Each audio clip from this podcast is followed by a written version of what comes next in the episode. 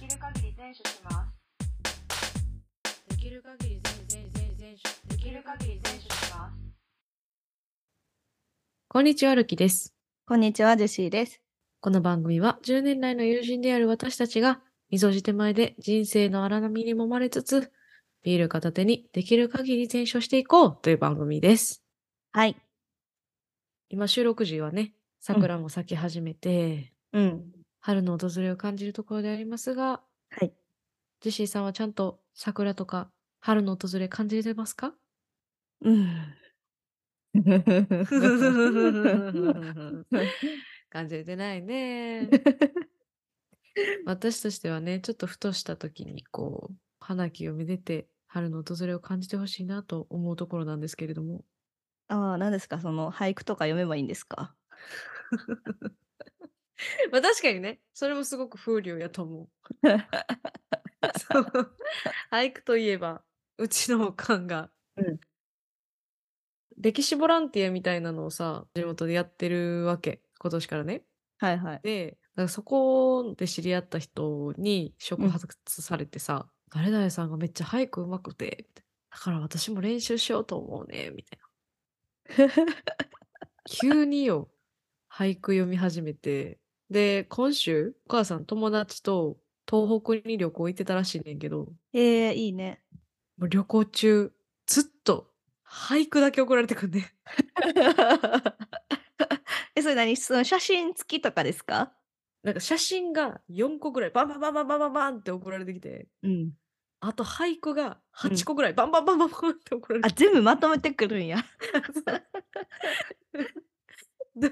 どどうやって送ってんの紙に書いてんのって聞いたら、うんいや LINE メモっていうやつに入力して、うんそれをあんたに転送してるって ちょっと LINE 使ハいイテクやんって い やねち使いこなしてるな。ょっとハイテクで笑ったみたい なそうだからもう完全にねあれですよもう俳句ボットみたいになってるお母さんの LINE ええいいやん、でも。まあその送られてきて、うん反応せえへんかったらぶつくさ言われるのはちょっとだるいけどまあでもなんかその母親が新しい何かを見つけてまあ65なんですけどね、今年66の年ですよまあ触発されてなんか新しいことにチャレンジしたりとかいうのははいはい。とってもいいことだなって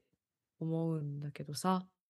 ジェシーのご両親もなジェシーの年齢にしては結構親の年齢高くてうん。そうですね。うちもねうん。結構遅い方なんだけどうん。お母さんの友達とかって結構もうしっかりおばあちゃんというかああ。最近会ってないな、お母さんの友達 と。 まあ私も会ってるわけじゃないねんけどうん。なんかあれじゃないだから普通にさお母さんの同級生の子供40代とか30代とかめっちゃ多くないああ、いや、すいません、本当に。お母さんの友達全員独身なんです。生ききってんなー マジで尖り散らしてるなんかそういうところでもやっぱちょくちょく出てるよないや、ほんまにそう。いやー私うわ感心した わそうなんですよ。生ききってますねなんかちっちゃい時、お母さんの友達の家とかによく遊びに行かせてもらってたけど、うんもう独身やからもういつでも来ていいよって感じやし、ああさすがにちょっと寂しなってきたから、犬でも飼ってみるわ、みたいなのが年賀状に書いてて、うん うんで行ったら、あの、子犬がおるみたいな。えーで犬にバリ吠えられて私泣くみたいな感じやった。いや、そういうので言ったら、私のお母さんの友達で独身の人とか結構少ないな。ああ、だから私のお母さんそういうコミュニティにおったから、そうなんや。なんかその、自立、自制みたいな。そうそう。やうなあ、ん、、まあ、うちの母親の友達とかは結構もうおばあちゃんになって、30代、40に差し掛かるぐらいで、孫もいて、みたいうなん状況なんだけど、うん、まあ、とある友達の話をしてて、うん、まあ私もそのお母さんの友達の家には何回も遊びに行かしてもらったりとかしてるから知ってんねんけど、誰々ちゃんがな、みたいな。うん、この前会ってんけど、娘が近所に住んでくれて、毎日ご飯も作ってくれて、たまに孫も遊びに来てくれて、で、そそれは長女な。うでん。次女もたうんまに遊びに来てくれるのに、寂しい、寂しいって言ってんねん、みたいな。えー、私は全然寂しくないのにって。お母さんはちなみに今一人暮らしな。うんうん、おそう父ですさんね。亡くなってて、うん、私と弟がもう家出てて、うんお母さんはそのうちの実家に一人で住んでるんやけど、全然寂しくないのに って。なんだろうね、その差はっていう話をしてたんやけど、はいはいはい。そう。なんかでも、まあその人専業主婦やったし、社会とのつながりがないからなんかなとか最初思ったんやけど、うん、いや、民生委員してるでって言っててうんで民生委員って何かって言ったら地域の、まあ、町内会とかで独居の老人の方とかに「元気ですか?」っつって顔見に行ったりとかして、互助うん。うんというか、うんまあその助け合いをするリーダーみたいな人なんやけど、うんやったりとかしてもみんなからさ多分絶対「ありがとう」とかさ声かけてもらえるやんかうんけど寂しい。うん。ううん。ーんなんでなんやろうって思ってんけどうん。でそこで私が一つ思ったのは他人から見てもうん明らかにさ、恵まれてる環境やんうん。娘も近くにいて孫も近くにいてご飯も作ってもらえてうん。で結構お金もあるし裕福な生活も送れてうん。何がそんなに寂しいのって思うような環境やけどそれってなんかそのすごいポジティブな感情の感受性が低いからなんじゃないかなと思ってうーん。どういうことかっていうと例えば恋愛の話で言ったらめっちゃ分かりやすいかなと思うねんけど若い頃ってさ、まあ、特に女の子に多いけど連絡を送ったらすぐ返してくれるっていうのが愛の形やと思ったりする子いるやんはいはいはい。とか会いたいって言ったら会いに来てくれるとかうん。その自分の思った行動をしてくれることで愛みたいな、うん。まあ、それもそうなんやけど愛とかの感情って会いに来ることだけでのみ表されるもんじゃないよなうん。そうですね。けどこういう形が愛でしょみたいなすごい限定しちゃってる気持うちを、んうん。からその形でしか愛やって受け取られへんみたいなそれが私の言うその感受性がめっちゃ低い状態うーん。でも恋愛的なとこから取っ払って話すると、思いやりとか他人に優しくあの良くしたいなとかいう気持ちそういうポジティブなエネルギーってなんかもっといろんな形があると思っててうん。ありがとうの言葉だけじゃなくて、私すごい思うねん、そのお土産とか買うときに、その人のことを想像してくれて買ってきてくれるっていう、その事実めっちゃ好きやねんな。うんうんうんうん。いてないところでその人のことを想像するとかも一つの愛やと思うし、うん。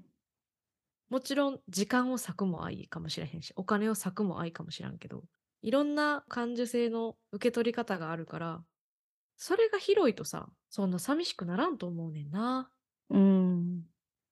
まずそれは結構大人になっていく中で、ある程度感受性っていうのは磨かれていって、うん。広く受け取れるようになっていくんじゃないのかなって思ってんねんけど、弱い65じゃないですか、その人は。はいはい。だからどうしたもんかなと思ったりするわけ。うーん。でも私はその人の気持ちわかるなーって今思ったんやけど、うん。そう今思い出したのが自分が休職する前と後の話。うんうん。で休職する前っていわゆるその今ルキちゃんが言ってた感受性っていうのがうんすごく弱まってたなと自分で思うんですよ。そうなんだ。うん、で休職した後にいろんな友達とかが心配してくれてあ自分が思ってた以上にこの人たちって 私のこと考えてくれるんだというかうん。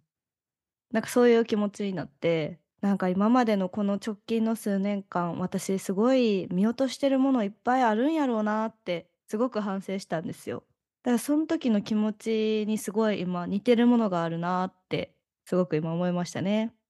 んじゃあ、優しくされてたのはずっとされてたんや、きっと。そうなんだと思いますよ。うん、でも、しんどくなってた時は気づけてなかったってことか。うんやと思う。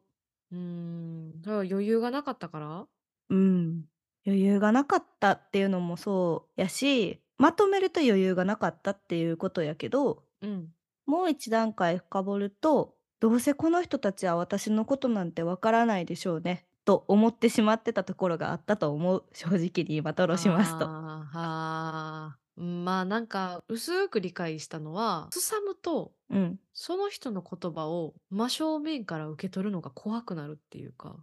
うんうんうんどうせとか言ってさ自分を孤独の状況に追いやった方がその時はちょっと楽やったりするもんなし、うん余裕のない時ってなんて言うんやろ究極期待しないというかうんうん期待しないってことは裏切られるリスクをそこで排除するってことやしうんうんそこで選択肢をもう一個減らすことによってちょっと見かけだけ楽になろう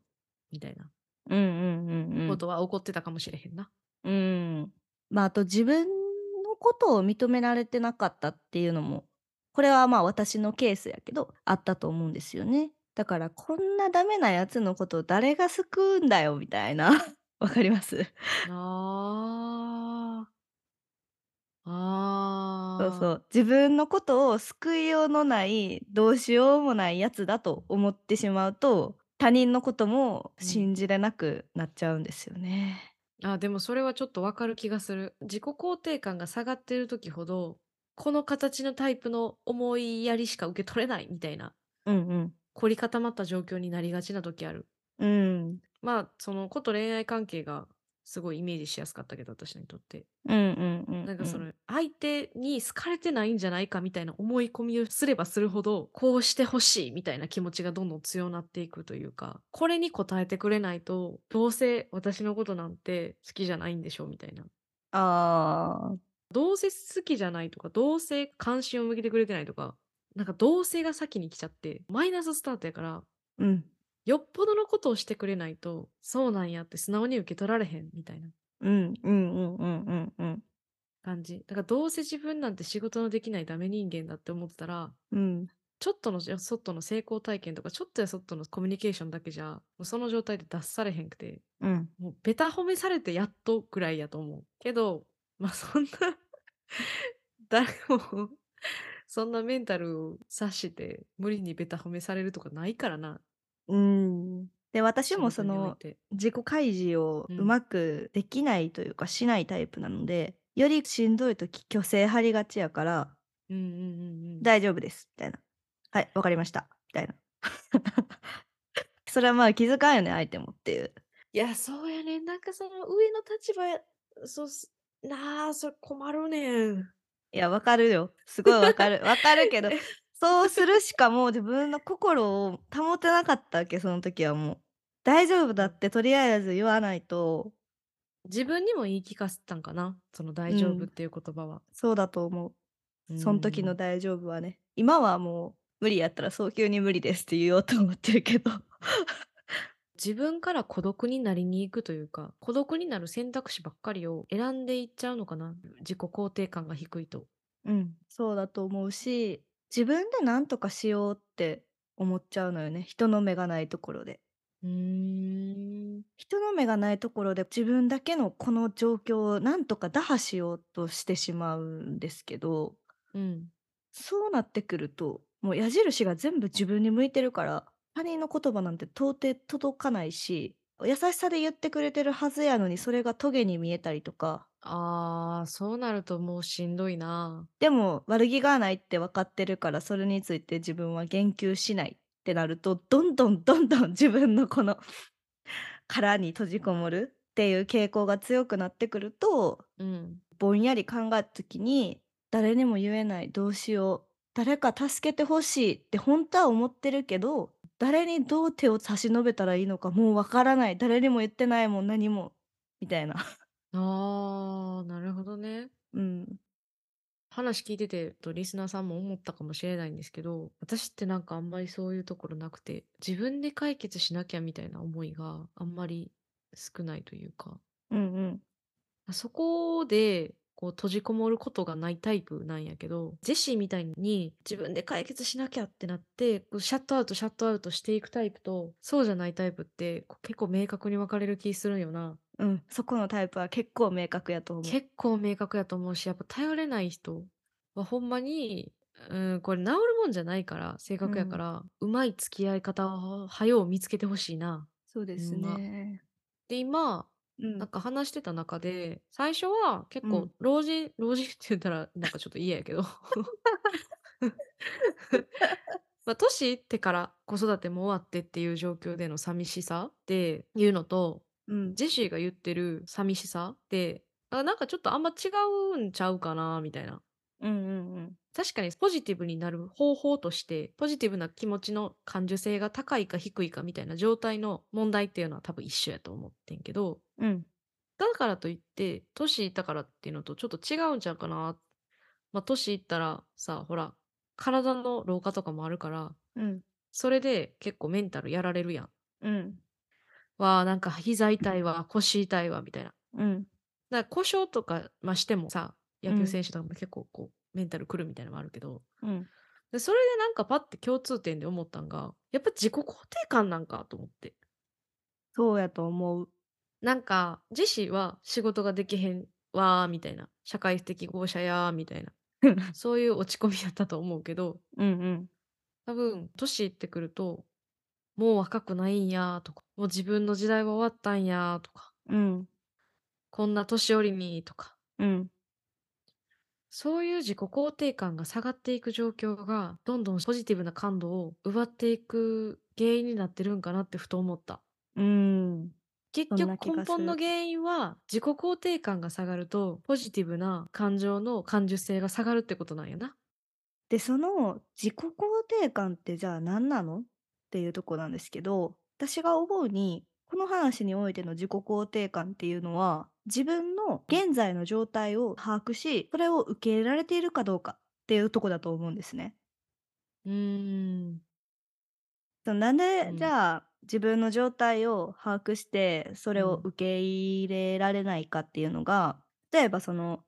るきちゃんのねそのお母さんのお友達だったらささっ、き言ってた通り年いっちゃったとか体力が低下しちゃったとかうんうんそうやねんから仕方ないやんって思えてないからそう思うわけやんそうなんだよね。私もそうで多分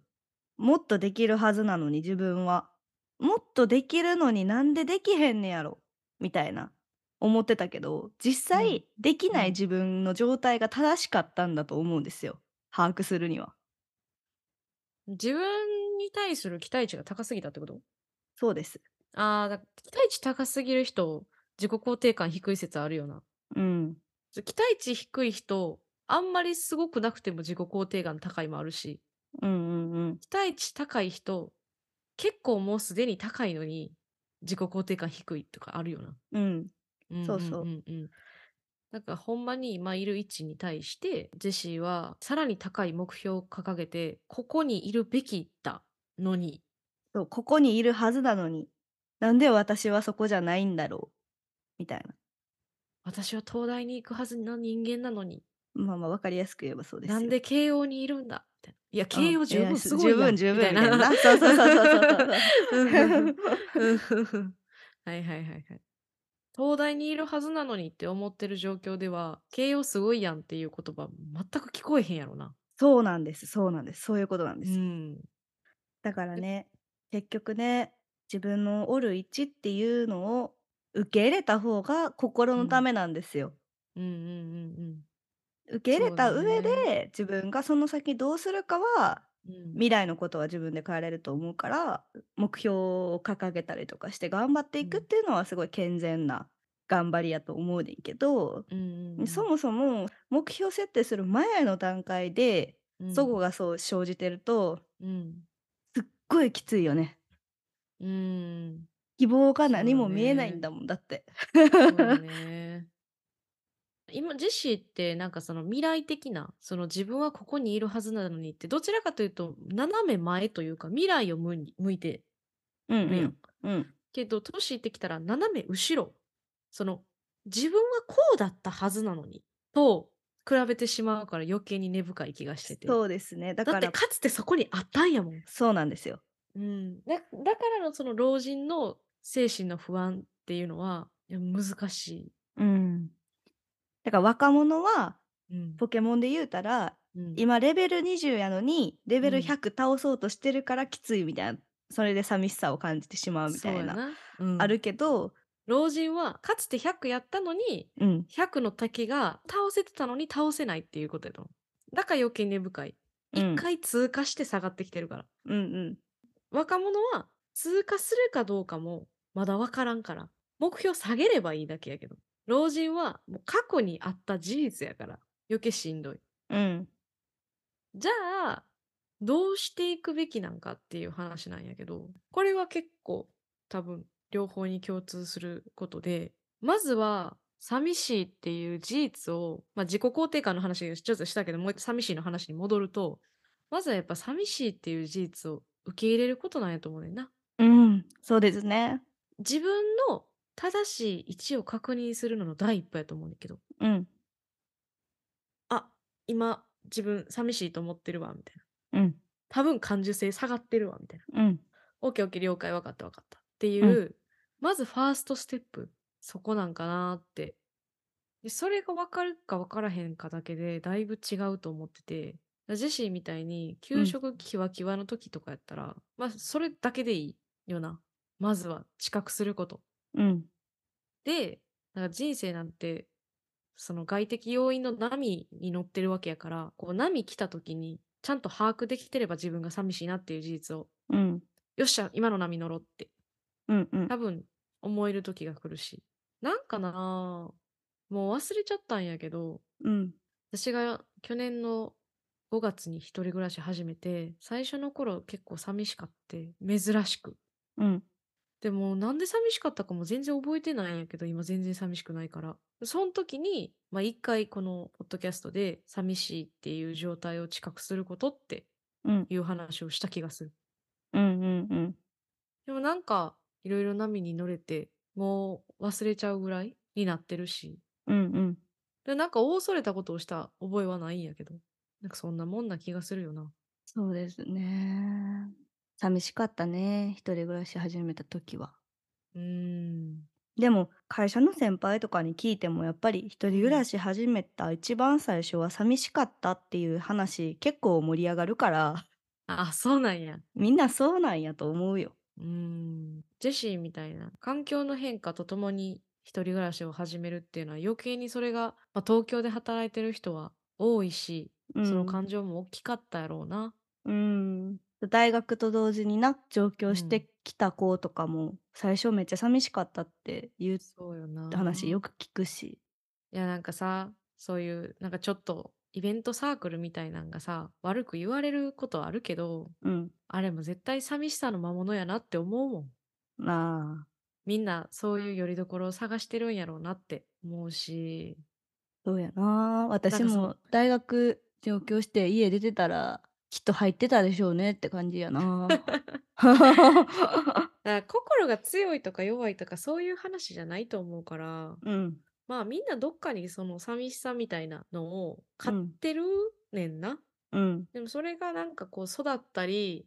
痩せたりうんしてるだけやと思うからまあ餌をやらんのが一番いいねんけどうんまあ餌をやらへん状態ってのはどういう状態かって言ったら結局は自分から能動的に何かすることやと思うねんけどうんなんか求めたり行動して新しい発見してる時ってあんま寂しくないって私は思っててうんやけど何でもこう餌をやれない時ばっかりじゃないからうん